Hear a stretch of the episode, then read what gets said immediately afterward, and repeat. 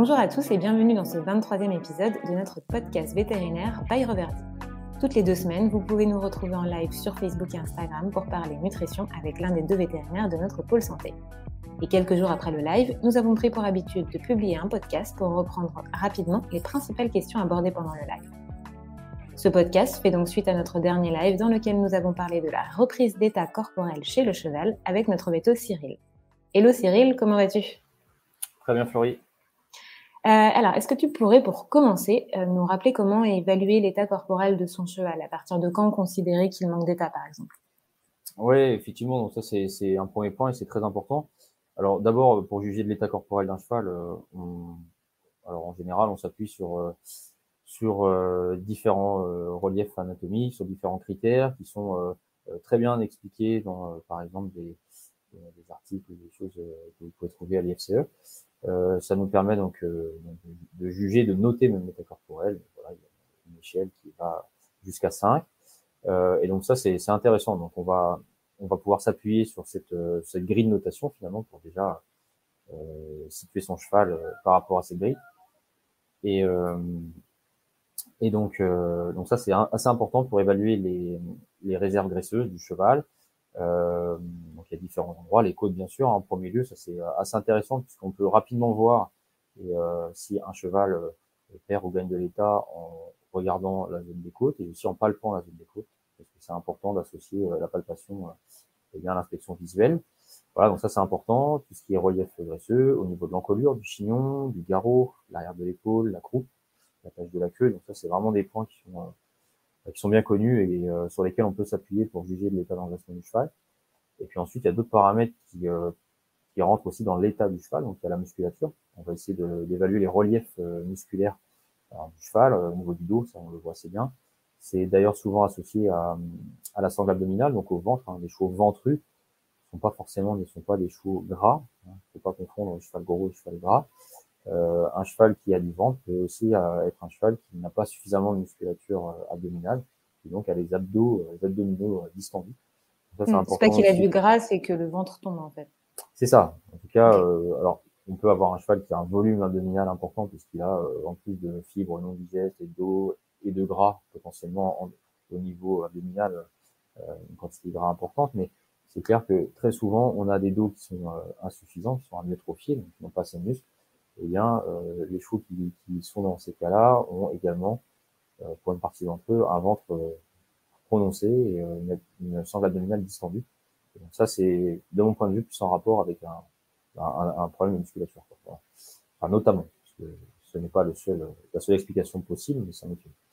Donc voilà, donc ça c'est important. L'arrière-main aussi, c'est important de juger la musculature de l'arrière-main pour, bah c'est, voilà, ça permet vraiment de nous, donner une, indication euh, avec le dos, avec également euh, l'épaule, hein, l'épaule Donc oui, effectivement, pour évaluer l'état l'état corporel d'un cheval, euh, on a bien sûr l'état d'engraissement, mais la musculature c'est également un point important, très important, parce que derrière ça va nous orienter sur les apports notamment protéiques de la ration. Donc ça, moi, je j'attache toujours une importance à évaluer à évaluer ces, ces masses musculaires. ça permet vraiment de faire la différence en fonction, notamment chez les chevaux qui sont à l'effort. Donc ça, c'est important. Et dernier point euh, aussi sur lequel il faut euh, s'attarder, c'est le niveau de remplissage euh, bien de l'abdomen, notamment du gros intestin. On peut l'évaluer en regardant les flancs du cheval, donc entre l'arc costal, donc la 18e côte, et puis la pointe de la hanche. On a cette zone des flancs qui peut être plus ou moins euh, bombée, on va dire. Et quelquefois, on a une vraie, euh, une vraie dépression, donc on a un creux, on a des flancs qui sont creusés. Euh, là, ça traduit en général un défaut de remplissage du gros intestin, en tout cas des intestins qui sont dans la cavité abdominale. Ces intestins représentent un volume globalement de 150 litres et contiennent donc des fibres essentiellement, en tout cas des matières, matières végétales, des, fibres longues hein, essentiellement, enfin issues du fourrage, etc. de l'eau, des électrolytes. Donc ça peut signifier plusieurs choses. un défaut d'abreuvement peut générer ça sachant que le défaut d'abreuvement, donc une ingestion d'eau insuffisante est souvent couplée euh, à une diminution aussi de l'ingestion de, de foin. Euh, D'accord. C'est l'ingestion de foin est directement conditionnée par l'ingestion d'eau, pardon. C'est ça exactement. Les deux sont vraiment euh, sont vraiment interconnectés et, euh, et donc ça, ça peut nous orienter là-dessus. Et on sait très bien que déjà un cheval qui peut être déshydraté, donc on peut aussi coupler ça au plus de peau, hein, au niveau de l'encolure, faut regarder aussi les crottins, c'est très important de regarder toujours les crottins, voir s'ils sont secs ou pas, etc. Euh, eh bien, effectivement, un cheval peut facilement perdre plusieurs litres d'eau et donc perdre du poids par ce biais-là. Et, euh, c'est, ça peut plus ou moins dangereux pour lui, parce que ça peut entraîner des ralentissements de transit, etc. Et puis, effectivement, ça conditionne la prise de foin de fourrage. Donc, euh, à moyen terme, un cheval qui ne boirait pas suffisamment, euh, cela pourrait conduire aussi à une perte de poids euh, liée à ça. Donc, euh, c'est vraiment très important. On ne pense pas forcément en priorité à, cette, à ce, ce point-là. C'est ça, exactement. Et c'est vrai qu'en pratique, euh, les, les pertes d'état, elles sont euh, finalement, euh, c'est toujours le même motif. Enfin, c'est voilà, le motif est le même, hein, on est d'accord, mais euh, en fonction des chevaux, on a vraiment des, on peut avoir des profils différents avec justement des, des causes à l'origine de ça qui, qui, le sont tout autant. Donc entre la gestion de foin insuffisante, la ration concentrée, soit déséquilibrée, soit non adaptée. Ouais. voilà, on, est clair qu'il faut réussir à, essayer, enfin voilà, faut essayer de trouver la, cause et euh, donc pour ça, c'est important d'inspecter le cheval d'abord de manière précise pour essayer d'orienter un petit peu, euh, nous orienter un petit peu derrière sur la recherche des causes. Ok, mais justement, on va y venir aux causes.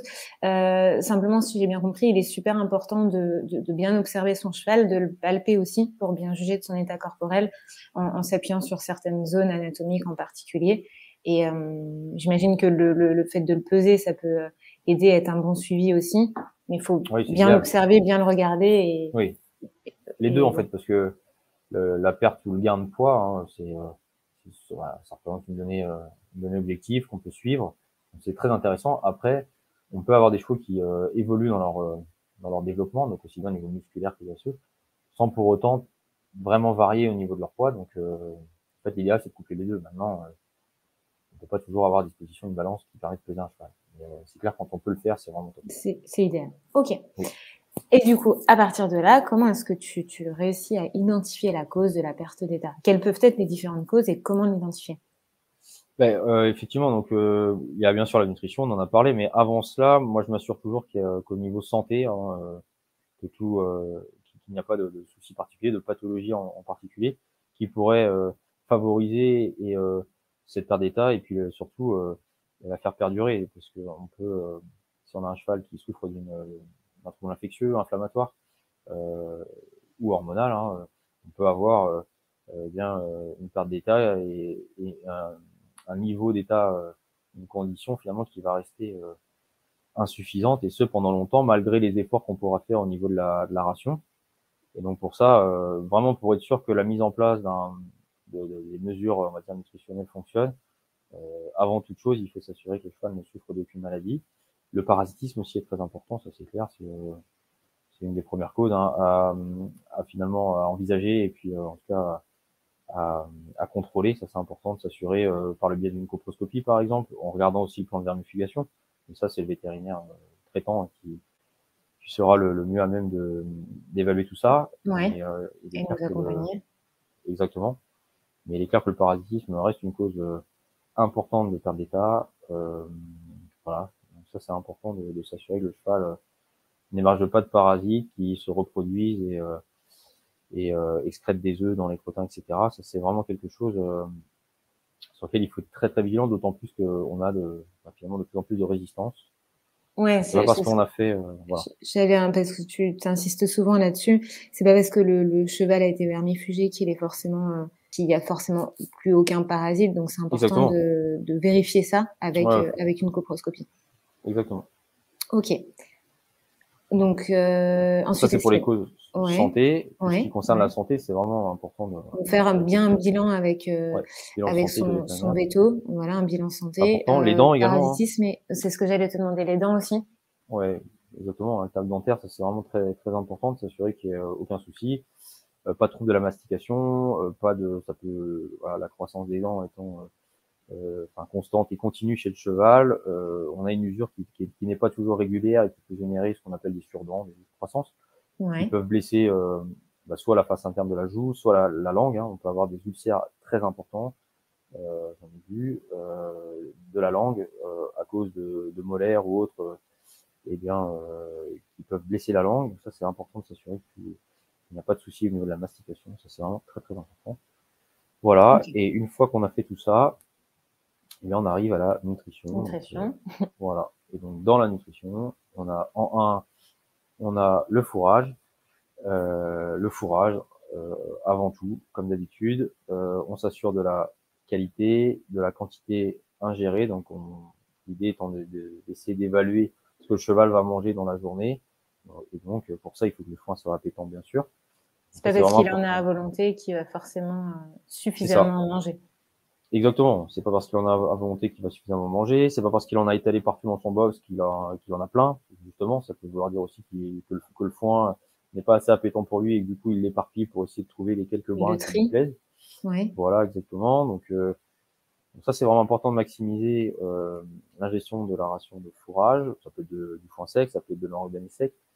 Euh, voilà. Et donc ça c'est vraiment la première chose euh, vraiment à mettre en place et, euh, et à vérifier parce qu'autrement on s'expose derrière potentiellement à des déséquilibres, notamment si le cheval ne mange pas assez de foin, eh bien, on, on, sera tenté, bien sûr, pour faire prendre du poids à son cheval, on sera tenté d'augmenter la ration concentrée. Et en augmentant la ration concentrée, en voulant trop bien faire, on va dépasser les capacités de digestion eh bien, du cheval, notamment concernant les glucides, donc l'amidon, etc. Et là, on peut se retrouver avec euh, des, euh, des, problèmes de troubles fermentaires au niveau du gros intestin, etc. Hein, des, qui peuvent euh, entraîner donc une perte de poids, renforcer finalement, aggraver la perte de poids et puis entraîner potentiellement la diarrhée, des coliques, etc. Donc c'est vraiment avant toute chose s'assurer de la bonne qualité du foin, s'assurer que le cheval en mange suffisamment, c'est-à-dire 8 à 10 kilos par jour au minimum. Ouais, d'accord. Voilà. Et puis une fois qu'on a fait ça, le foin, euh, l'eau aussi, l'eau, le sel quand même. L'eau, bien sûr. Ouais, foin au sel, ça c'est vraiment les les trois indispensables. exactement. Un cheval au repos devrait, tous les chevaux au repos devraient avoir ces trois éléments dans leur box paddock. Ça, c'est vraiment important. À disposition euh, en permanence. Voilà. L'idée étant de les maintenir, ça permet de les maintenir en vie, de prévenir les coliques et de les maintenir en état quand ils sont en repos. Un cheval peut se maintenir euh, et se maintient en état, en théorie, quand il est en bonne santé. Et voilà, en ingérant que du foin, quand il est en repos, il n'y a aucun problème pour ça. Ok. Donc voilà. Et puis ensuite, bah, forcément, le foin, euh, quand on veut faire reprendre de l'état un cheval, donc on peut se donner, après on peut se donner un objectif, hein, ça peut être un kilo par jour, ça peut être 500 grammes par jour. En moyenne, euh, si on met, euh, si on part de très loin entre guillemets avec une ration qui était vraiment très faible, en mettant euh, une ration optimale, en fractionnant les repas, on peut arriver à faire reprendre un kilo par jour au cheval sans problème. Ça fait 30 kilos par mois. Un demi point de notre d'état corporel sur 5. Ouais. D'accord.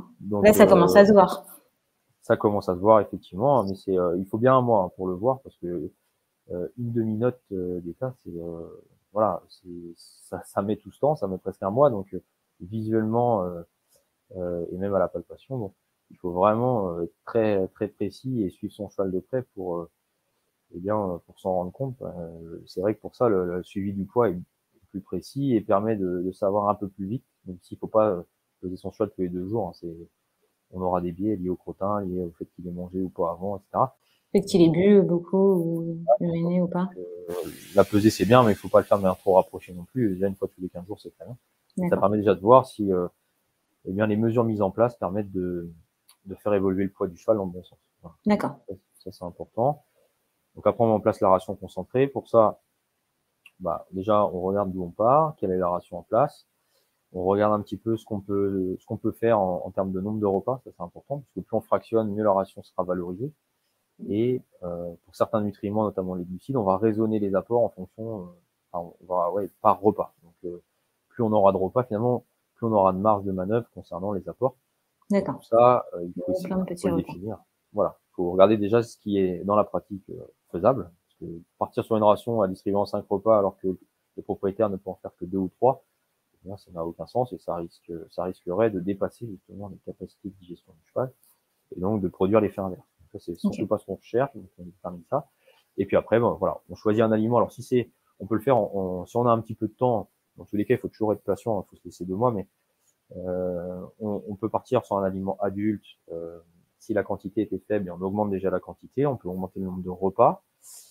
On ajoute de l'huile euh, non type oméga oil. On peut ajouter des probiotiques qui sont intéressants pour déjà sécuriser. L'huile, Pardon, l'huile, il faut l'introduire bien progressivement, c'est ça quand on ajoute à la Exactement. L'huile, c'est très intéressant d'un point de vue nutritionnel, puisqu'on ne peut pas faire vraiment de, de, de, de, bêtises, on va dire, avec l'huile, dès lors qu'elle est de bonne qualité et qu'on l'introduit progressivement.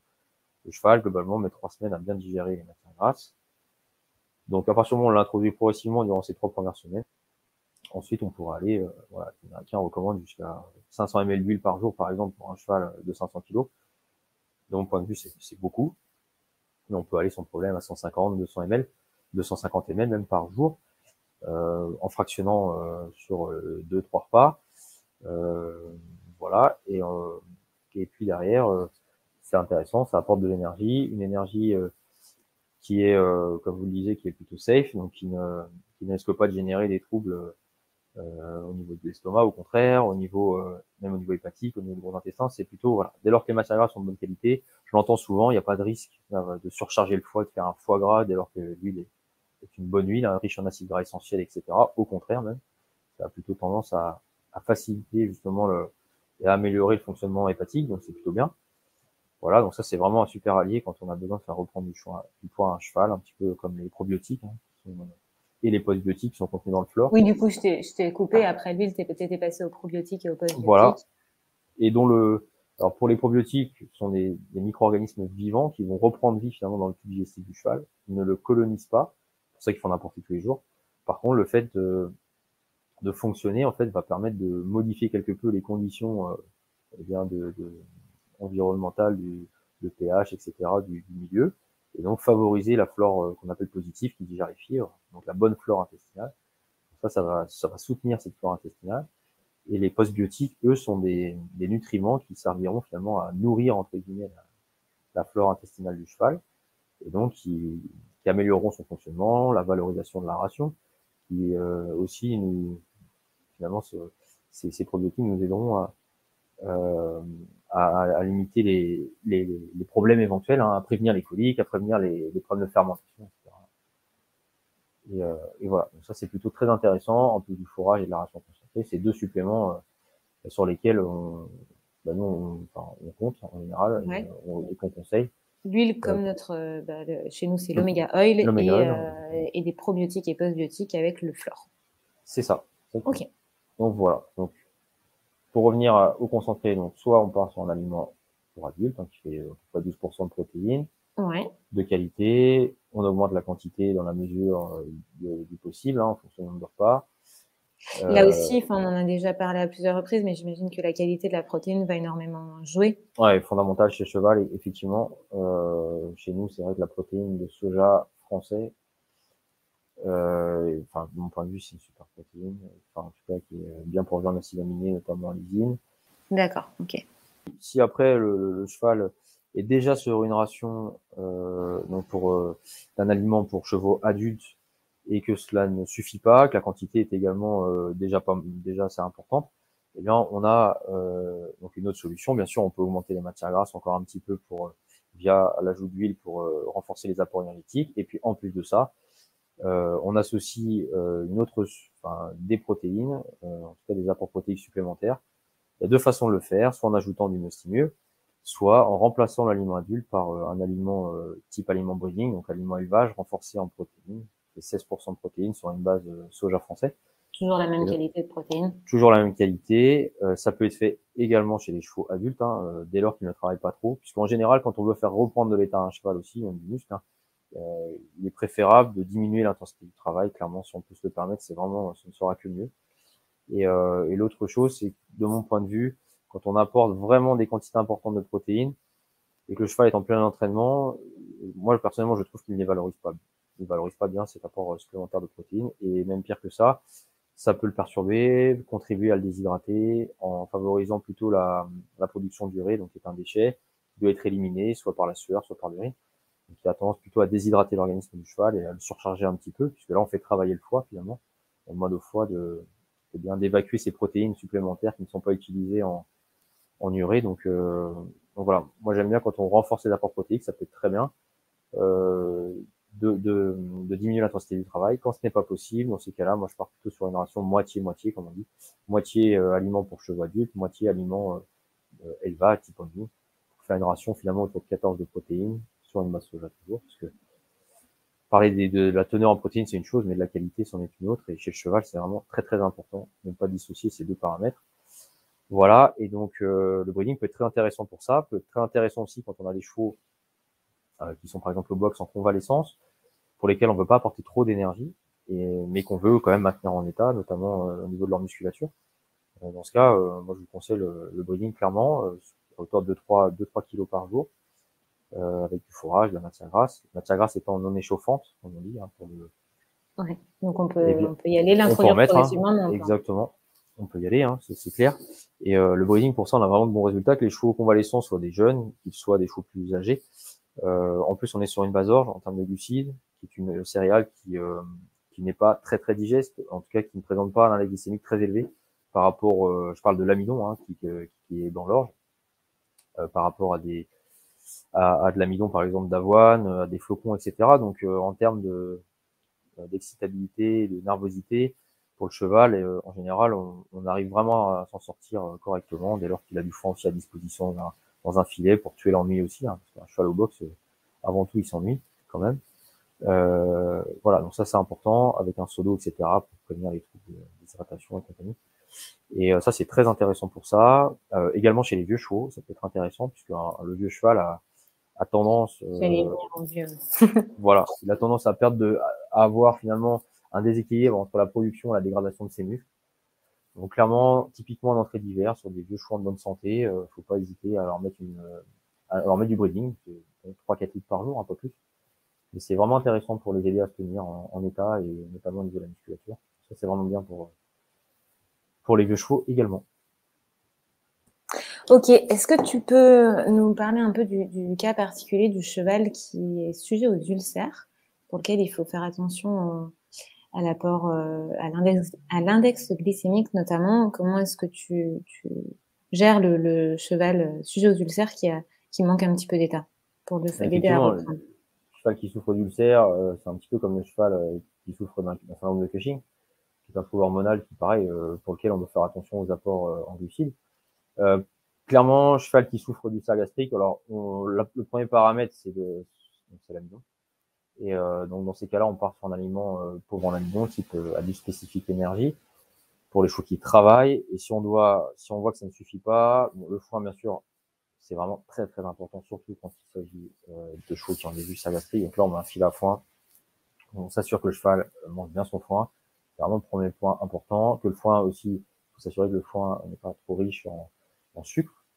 Ça, c'est important aussi parce qu'un cheval peut manger 2 kg de sucre par jour via le foin. Euh, on va s'embêter à, mettre une ration en place qui fera 400 grammes d'amidon et euh, ou moins. Et euh, à côté de ça, le cheval mangera 2 kg de sucre via le foin. Donc, il faut rester bien vigilant dessus.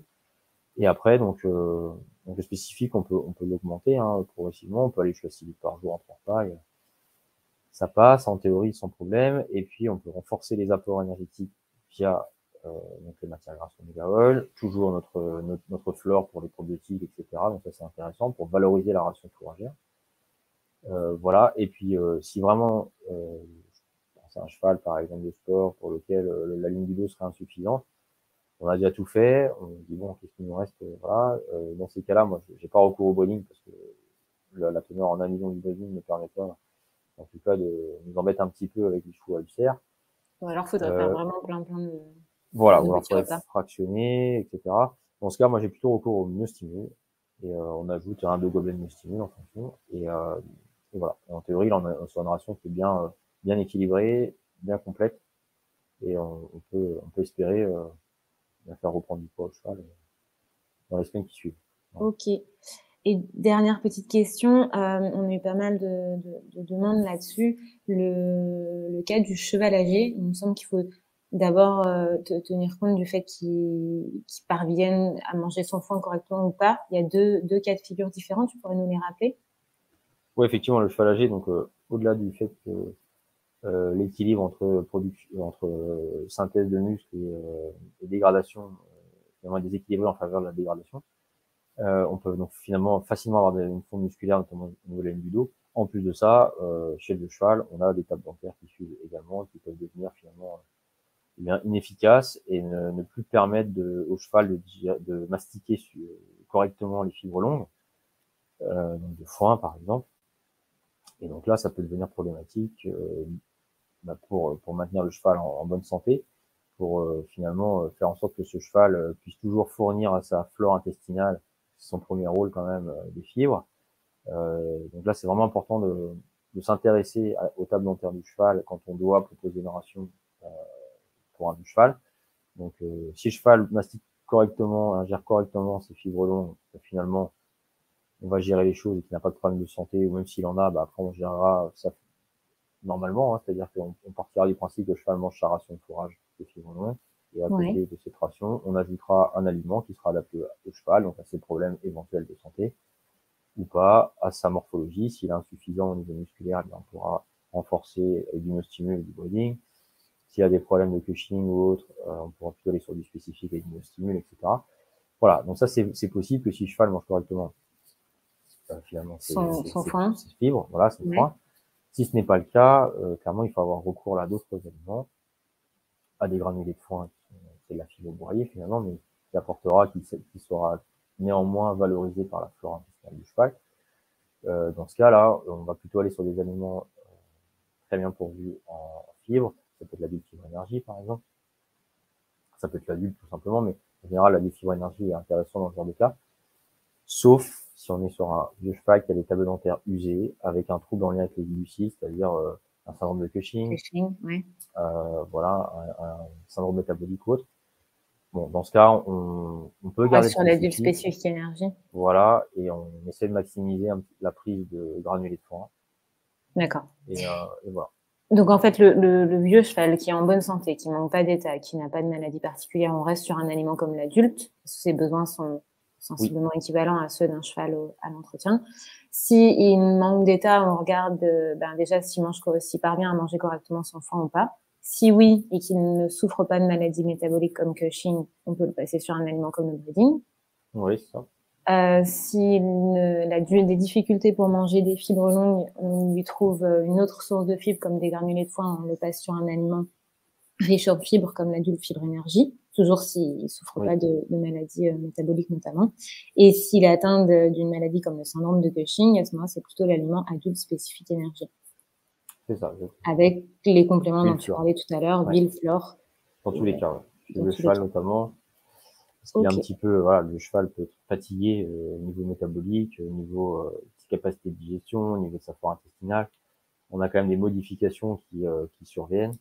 Et euh, voilà, donc il faut il faut, faut, faut, prendre en compte tous ces paramètres, surtout évaluer le cheval, hein, évaluer son état, évaluer ses crottins. Toujours très important quand on met en place des, des régimes comme ça un petit peu poussés, de s'assurer que les crottins restent euh, finalement normaux, c'est-à-dire une consistance normale, une couleur normale, une, une odeur normale aussi, et une, une, humidité, en tout cas, mais oui, une humidité normale, en tout cas des, des crottins qui restent, va dire, brillants, bien, bien hydratés, bien, bien imprégnés d'eau.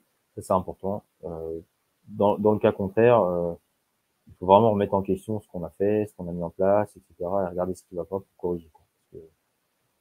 Ça peut potentiellement, euh, sur des chevaux, sur des cas euh, un peu compliqués, euh, chez des vieux chevaux ou autres, ça peut quelquefois, ça peut quelquefois avoir des conséquences non négligeables. Donc non, c'est important de, de s'assurer que les crottins restent bien durant toute la phase de reprise de poids. C'est vraiment toujours observer et bien observer. C'est ça exactement, ce qui rentre, ce qui sort. Merci Thierry. Est-ce que tu as quelque chose à ajouter? Eh bien non, je pense qu'on a on a balayé assez large. On a, je pense, alors je crois pas avoir oublié de choses importantes. Bon, je crois que c'est pas mal. Bien regarder son cheval, bien, bien, bien savoir ce qu'on, voilà, savoir ce qu'on fait, c'est très important. Y procéder par méthode, progressivement.